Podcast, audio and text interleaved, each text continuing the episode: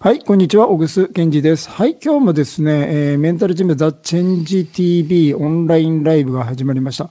はい、今日もですね、カウンセラーのですね、片田智也さんとね、お話の方をしていきます。よろしくお願いします。お願いします。はい。で、今日のお題はですね、こちらです。メンタルヘルスは経済活動の結果である心理学っていうのがね、これどういう意味だろうってね、思った方ね、うんたくさんいると思うんですけどね。はい。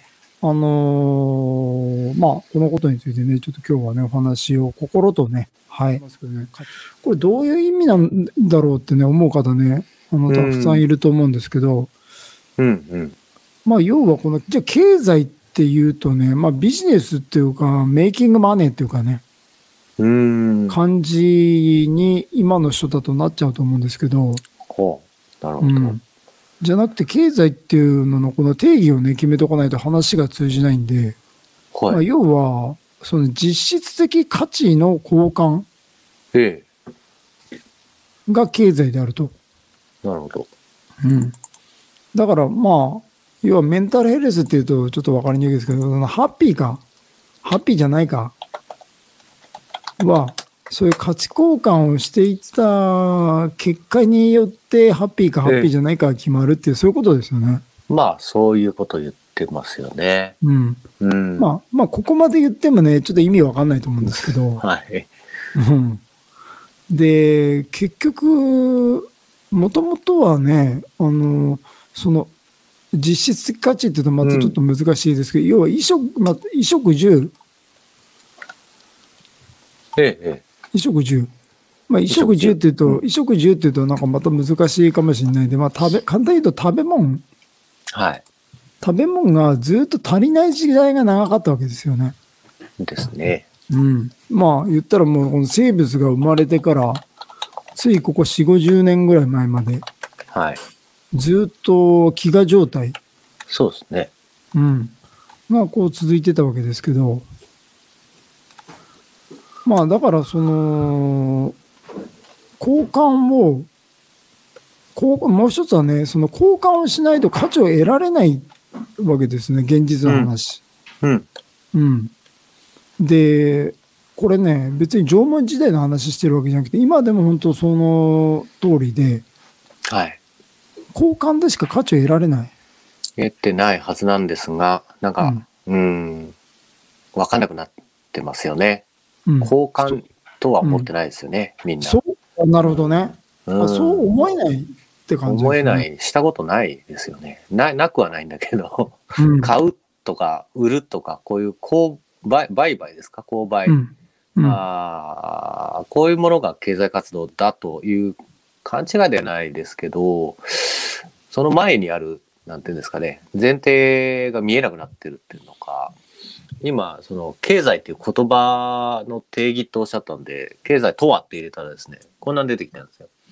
人間の生活に必要なものを生産分配消費する行為についての一切の社会的関係ですってうんこれが経済だからお金とかどこにも書いてないんですよねあ、ちょっともう一回言ってもらっていいですか。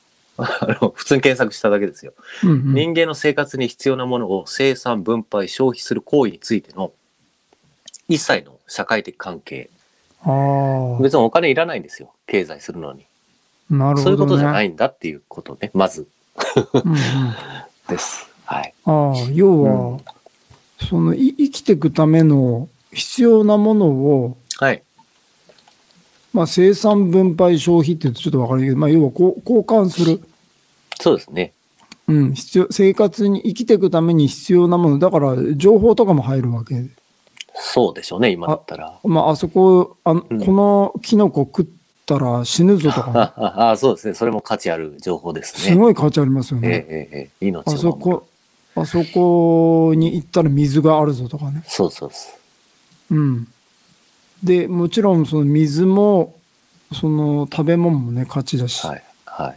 ああなるほどねでそれがいつの間にかねえやっぱそのお金っていう交換券、交換チケット。うん交。換チケットが非常に便利すぎちゃって、そうですね。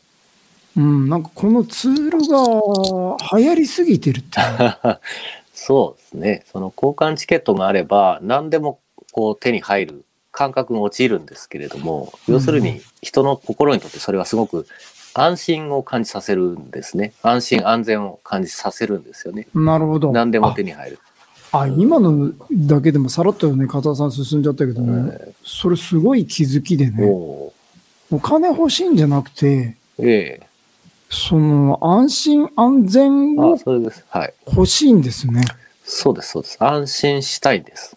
ただ。あたただそ確れかに、うん、確かに使い切れないぐらい持ってるからって言って、アホみたいに毎日使ってる人ってあんまりいないですよ ね。そうですね。 うん。うん。あだから、要は、お金欲しいって言ってるけど、本当はもっと通訳すると、安心安全が欲しい。もっと、もっと通訳すると、そのないことによる恐怖から逃れたい。まあそうですね。うん。はい。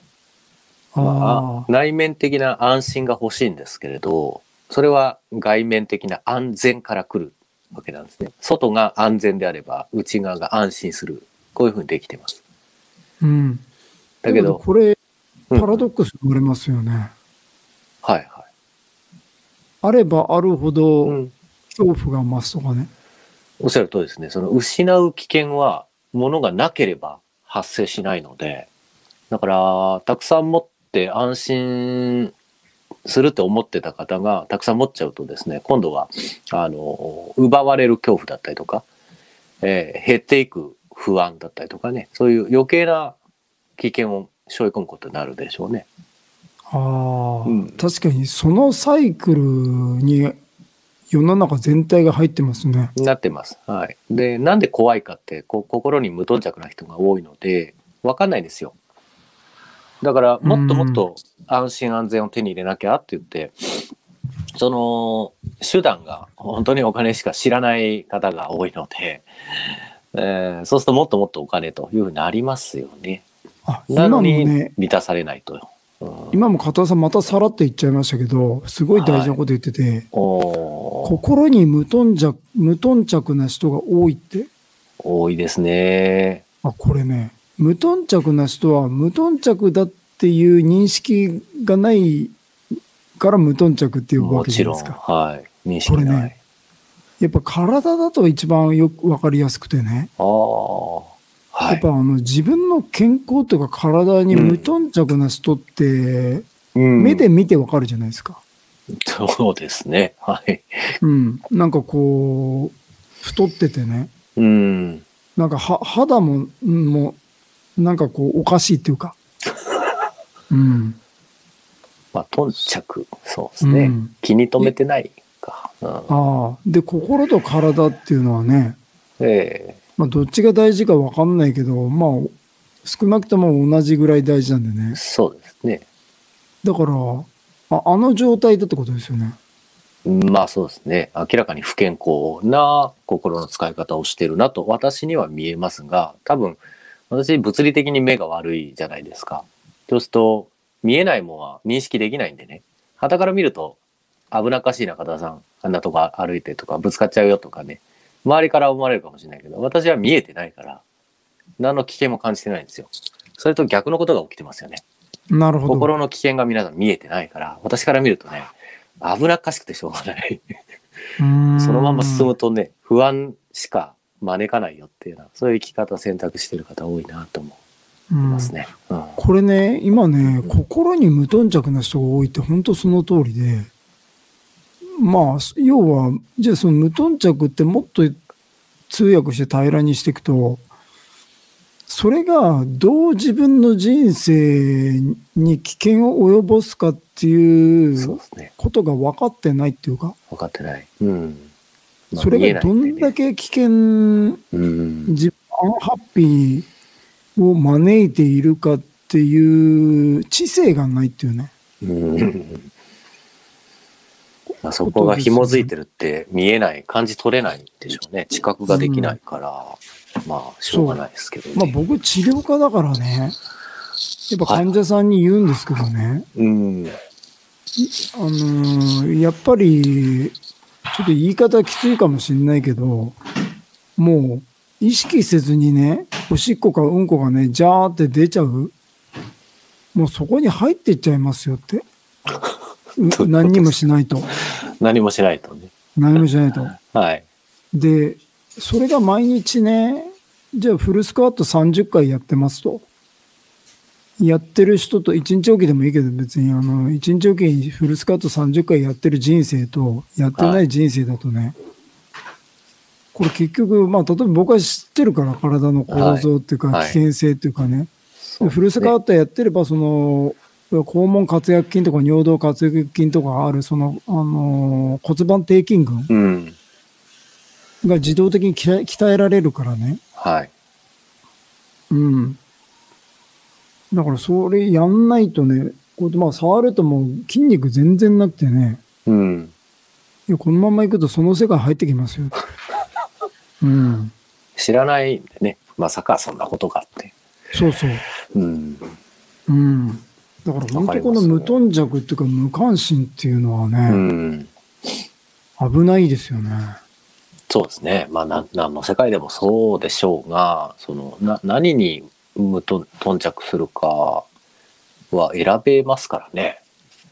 ああ、うん何にフォーカスするかね。そうですね。中でもやっぱり重要、もっと最重要は、体のことじゃないですか。物理的に実体として存在する機能ですからね。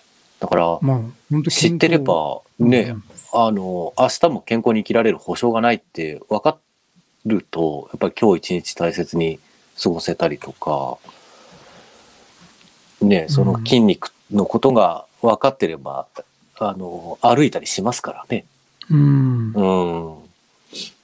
そう、あとね、思うのは、じゃあその、無頓着っうん、ええええ、ていうのはね、じゃあ、それに、まあ、し知るってじゃあどういうことだろうと考えたときに、はい。まあ、動機は何でもいいんですけど、そのある程度そのメカニズムを知らないと、そうですね。なんて言うんだろう、どうしようもないっていうか、どうしようもないですね。そうしないと、昔あの、ミノモンタっていう人いてね、はい。思いっきりテレビとかね、あってね、ええああいう健康番組ってあってね、ほそのなんかごまを食べるといいとあかあね、ナスを食べるといいとかって言って、そうすると、スーパーからナスがなくなっちゃうと かね。うおかしな現象ですけれど。で、そ、それは、なんつうんだろうな、頓着してるとは言えないと思うんです言えよね。ないですね。うん。ある程度、そのメカニズムっていうのが最低限分かってれば、はい。うー ん、まあそうならない。まあそれはさっきので、お話の続きで言うと、ええ、ええ、安全安心を勝ち取りたいから、そうです。そうです要はなんか金集めて、一生懸命ね、金儲けに走るのと一緒。スーパーに、その、イソジン買いってか、イソジンがなくなっちゃうとか、自分はイソジン変えたんだとかそういうこと言ってんじゃなくて、ティッシュトイレットペーパー変えたんだとか、はいやった勝ち組だって言ってんのと一緒になっうちゃう。ん。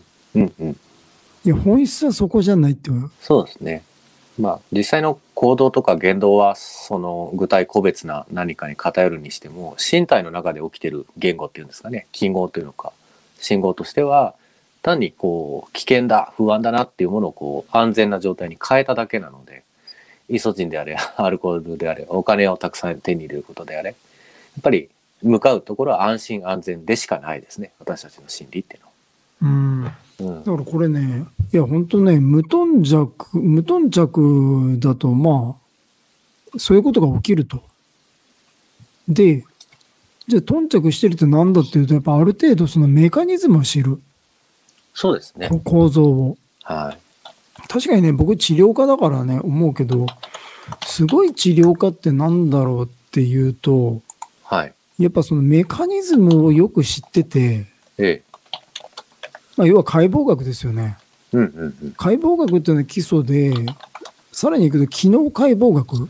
はいはい。ここ、ここ、こうすると痛いんですよって言って、どうどうすると痛いって言って、うん。それでこう、つあ、腰が痛いとか言っても結局足の指が崩れてるから、形が崩れてるから、うんで歩いてみてって言って、で歩き方も変だと。うんうん。言って、そのもともとある解剖学が機能解剖学に進化してって、さらに運動学に進化してって、なるほど。はい。で、神経が多分こうやってつながってて、筋肉がこうつながってるから、あなたここ、ここ、こここうして、ここ鍛えて、ここ柔らかくすると治るとかっていうね。はいはい。でだから、要は、なんつうんだろう。症状とか治療法は考えてないんですよ。考えてないですね。うん。考えてない。うメん、メカニズムから、どこがどうなっててどうすりゃいいかっていうのが、あの、はいはい。昔なんだっけ、あの、まあ機関車機関車を毎日こう検査する人がいて、こうカンカンカン叩くんですよね、電車を。おー。うんうんうんで、あのカンカン叩いて、あの音でわかるみたいなね。うん。どこがが壊れてるか。うんあら。いちいちこう見るわ、見見れないからね。ね。ね、メカニズム分かってれば感じ取れるんでしょうね。うん、そうそうそう。あ、そうか、なるほど。あの、メカニズム知り尽くししてるから、うん。ここでこんな音が出るのは多分ここがこうなってるからこの音が出るんだっていうぐらい。そうですね。意味が分かるんでしょうね。そうんの、違いの、まあまあ、さっきおっしゃったミロモンタのその、あまあ、悪全いってくわけねじ。ゃないんだけど、私はそれは話変わっちゃいますけど、ノウハウ進行、ハウツー進行っていう言葉で認識してて、やっぱりみんなどうしたらいいかに偏っちゃうんですよ。そこにとどまっちゃうんですよね。あの、システムを無視して、ハウツーに逃げちゃう。これはもう病気ですね。人間の。うん。これも要は考えるのが面倒なんでしょうね。もうおっしゃる通りです。考える放棄です。思考停止状態だと思ってます。言い方悪いけど。まあ、うん。その、なんていうんだろう、まあそんだけみんな疲れてるっていうのはあるでしょ疲うね。れてる。そうそうそうん。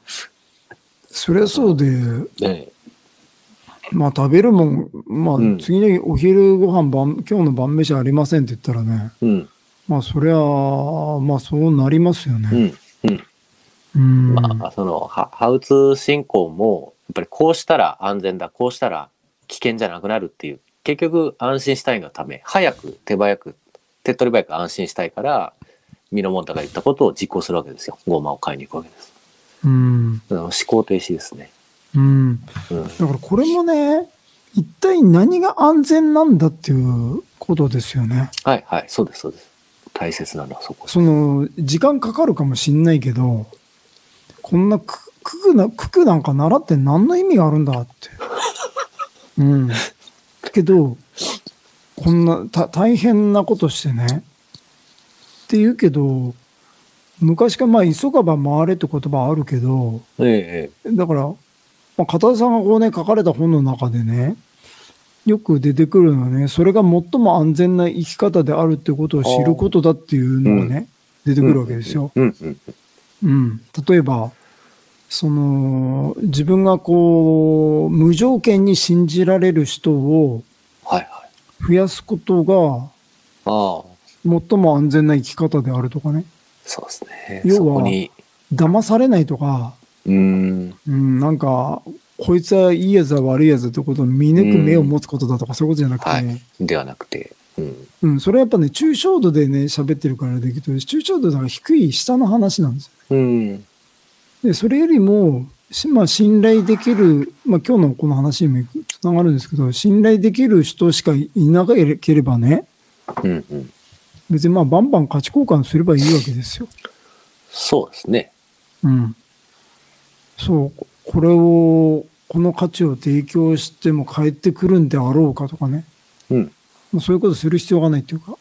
そうですねうん。絶対信頼できる他者他人が一人いるってことは自分がもう一人いるってことに等しいですからね絶対に裏切らないうんあー。なるほどそうそうそうあの、単純にこう何ですか、えー労働量が2倍になるわけですから、あうん向こうさんからしても同じ共同体のメンバーですからねそれが本来の人間の力ですからあーまあまあ話それちゃうけどそうですねそういう人間関係づくりに時間とお金労力を投資してきた方がより安全ですよねっていう言い方ですよねいつも確かに。あ、今の言い方もうね、んすごい救われる人いっぱいいますよ。ああそうですか。いや、だってう、ん。一人で頑張ってるわけですよ、みんな。うんそれは限界がありますよ。それ限界ある。うんだけど、その、まあ、要は二人になり三人になるってね、はまあ自分会社っていうのがあったらね、えええ自分会社で働いてる人一人、なんでって言われたら、えうん。うん、信じられんから。そうですね。 協力できないからでしょ。そうそう そう。みんな生きてるわけですよ。そうですね。まあう、ん。でもそれがね、としてその時点でちょっともう間違ってるんですけどね。うん。いや、要はその会社の中入れたらね、物なくなんじゃないかとか ね。うん。とか極、極端に言うとね。そうそう、勝手になんか冷蔵庫のものとか食い出して散らかして帰ってくんじゃないかとかうね。ん。それはでだから入れない。言えない。で、うんなんか一つのもの作るにしても結局めちゃくちゃにされて、はいはい。その尻拭いしないといけない。それだったら一人でやった方が早いとか、まそうですあねそういうこと言ってる人いっぱいいますよね。そうですね。信用してないんだったら、俺は一緒にやることは無理でしょうよ。うん。結局俺一人でやった方が早いからとかうん。言うじゃないですか。それはしんどいですよ。マンモス一人で借りに行ってるわけですから、体力的にも技術的にも無理でしょうん。う。うん。まもあ、そもそもマンモスじゃなくて取ってるものを最大で鹿でしょうけどね。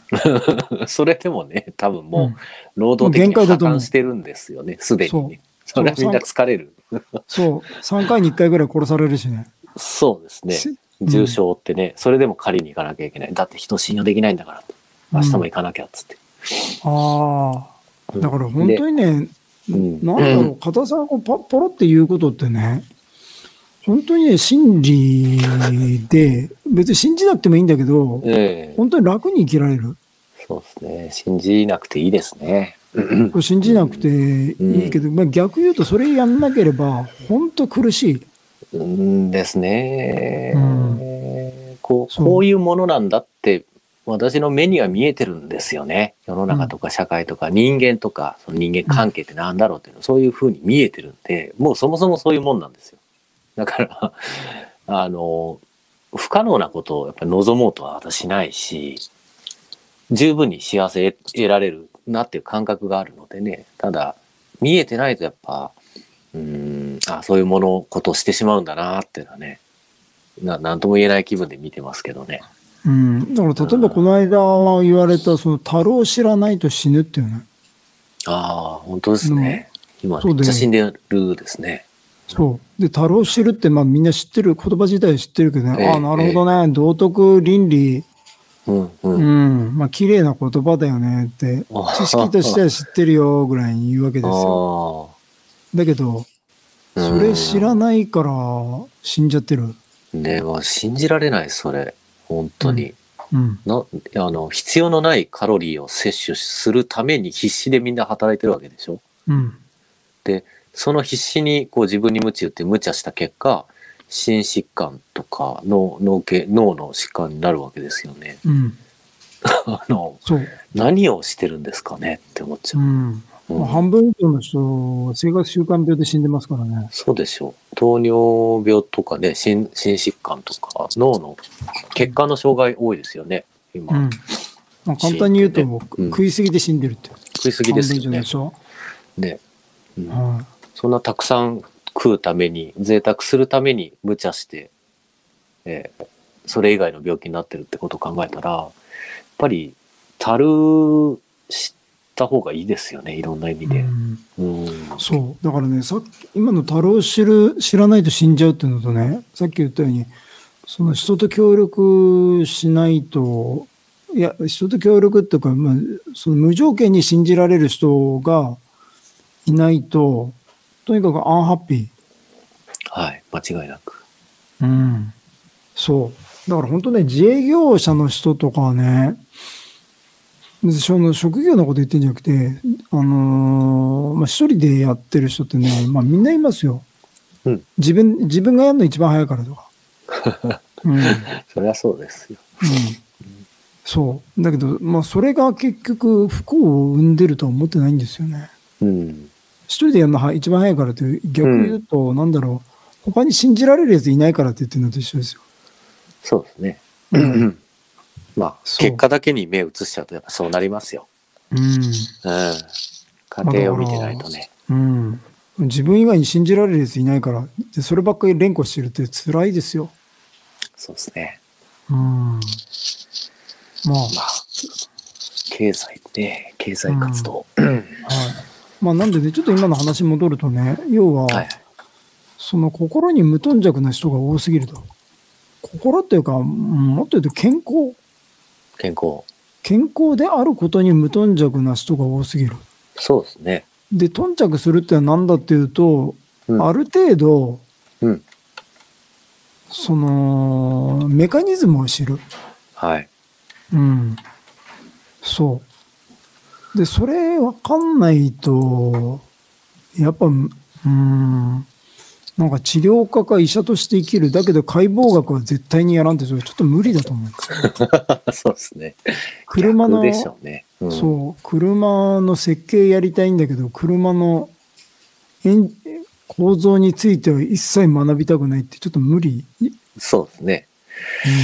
まあ昔私たちなんていうんですかねこう義務教育で別に義務じゃなかったじゃないですかだから算数できないそろばんできない空空できなくて別に平気でしたよね昔はだけど今はまあパソコンもそうだしデジタルなもん触れないと生きていけないそれが教育に組み込まれましたとで多分今後その自分の体とか心についてもっとこう構造的にですね機能としてえー一般教養として知らないとまずい時代がもう来てますよね。うん。うだん。から、専門的な知識とか教養じゃなくて、一般の当たり前の常識として知らなきゃいけないレベルに来てる。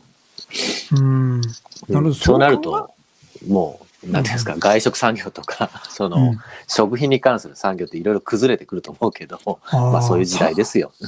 た確かに、 うん。その他の数学とかね、英語とかは、そのコンストラクチャー教えてくれるじゃないですか。はい、はい。けど考えると、うんその、保健体育ぐらいでね、そうなんですよ。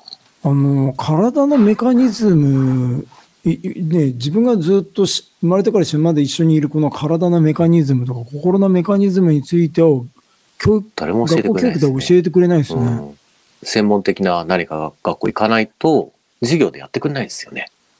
ああ、確かうに。んああ動いて当たり前みたいな感覚でいるけどおお、うんお大間違いじゃないですか。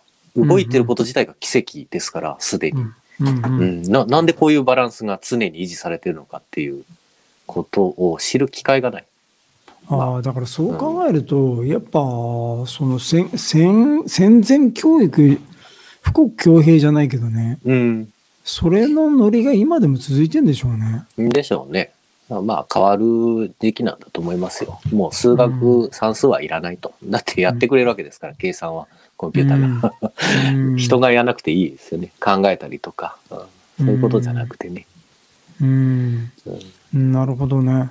で、まあね、ちょっと今日、はいお題、お題が結構ね、このメンタルヘルスは経済活動の結果であるという今日お題でしたけど、まあ、このクエスチョン自体がね、かなり大きかったから、そうですね はい、まあすでに30分経っちゃったんですけど、うん、うん、まあちょっとこれはこれで、まあまたじ次回もわかりましこれについてね、話できたらいいかなと思います。はい。で、えーまあ今のね、まあ要はね、断りをし、断りを知るっていうね、ところでいくとね、まあそれをやってるのがね、このプライベートメンタルジムザ・チェンジなんですよね。うんたそうですね断りですねうんそう、断りをお伝えしている。で、やっぱりね、こう人を、例えばクリエーション、まあ僕クリエイターなんでね、クリエイトしますけど、クリエイトするってことはね、人を、人を知るってことなんだよね。うんうん。うんだから、その人を知るにしても、解剖学知らないとね、うん知りようがないっていうかね。うんだから人を、人を知るってその心の部分ににしてもね、その心の解剖学。